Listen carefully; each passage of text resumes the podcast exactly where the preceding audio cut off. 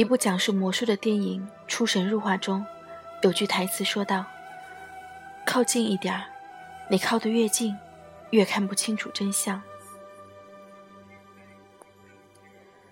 当你越专注在某个细节上，你就越看不清楚全貌，只能被魔术师的手牵着鼻子走。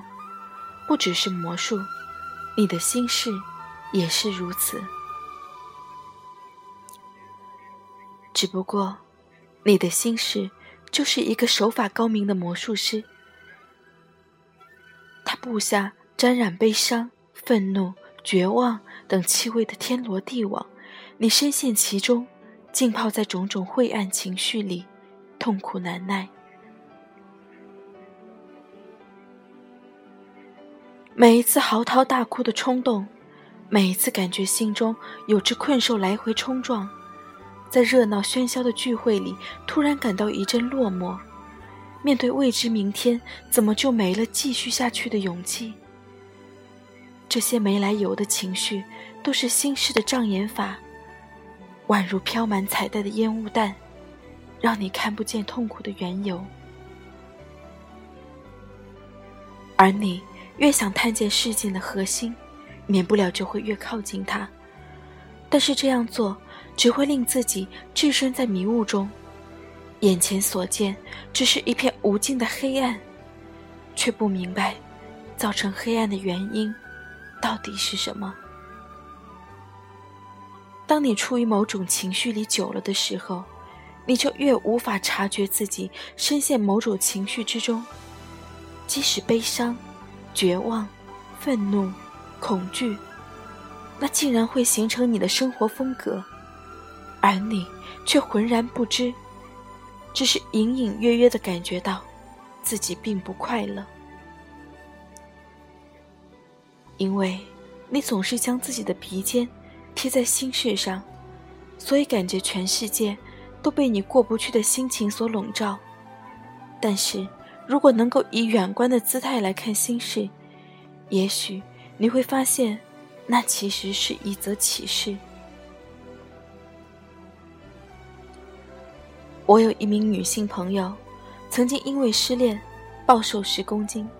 她那阵子情绪非常不稳，常常吃饭吃到一半，突然痛哭，或者早起刷牙，对着镜子流泪，有时甚至会想自杀。在某次的聚会里，她又忽然痛哭了起来。好不容易平静下来之后，在场的一位长辈说。你要不要试着用好像灵魂出窍的方式，看看这么悲伤的自己，看看自己到底在做什么？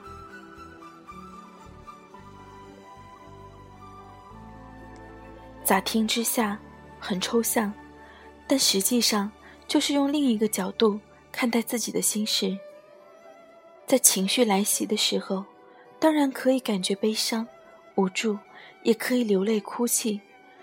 可是，在那个当下，不再让自己只是一昧的沉浸在强烈的情绪里，而是让一部分自己抽离，好好看清楚自己有多么忧伤，看清楚自己为什么事情而如此忧伤。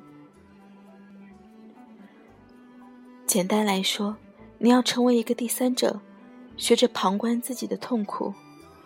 所谓的第三者，就像你出窍的灵魂。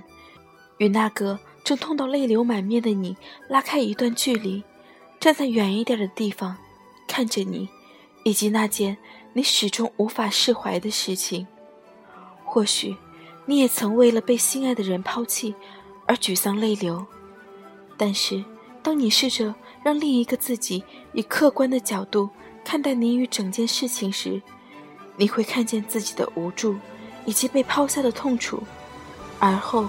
你会明了，之所以会这么伤心，并不是因为舍不下那个人，最重要的原因是难以承受被独自留在原地的孤寂。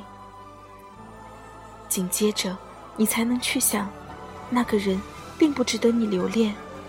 过去好几次，你也想提分手，但终究因为害怕寂寞而选择不说。当对方主动背弃这段感情时，你除了伤心，其实隐隐约约有松了一口气的感觉。只不过那种如释重负的感觉，早已被悲伤的情绪淹没。你只着眼于被抛弃的伤感，却忘记跟这个人分手之后，事实上才是一个新的、美好的开始。当你拨开那一层层迷雾，便会发现，每一个事件的发生，对你来说都是一个生命的启示。然而，想要识破心事的障眼法，就必须从另一个角度来旁观自己。也许，心事真的是这个世界上最高明的魔术师，他很可能隐瞒你一辈子，让你终其一生都活在不明所以的困顿中。那个旁观的眼神，并不是冷眼看着一切，而是带着理解与宽容的温柔。不是为了责怪自己，也不是为了强迫自己立刻丢掉所有的情绪。而是为了更了解你心中伤痛的症结是什么。即使如此，世界上唯一能够破解它的人，也只有你自己。一旦你破解之后，隐藏在其中的寓意，将是你不可多得的生命经验。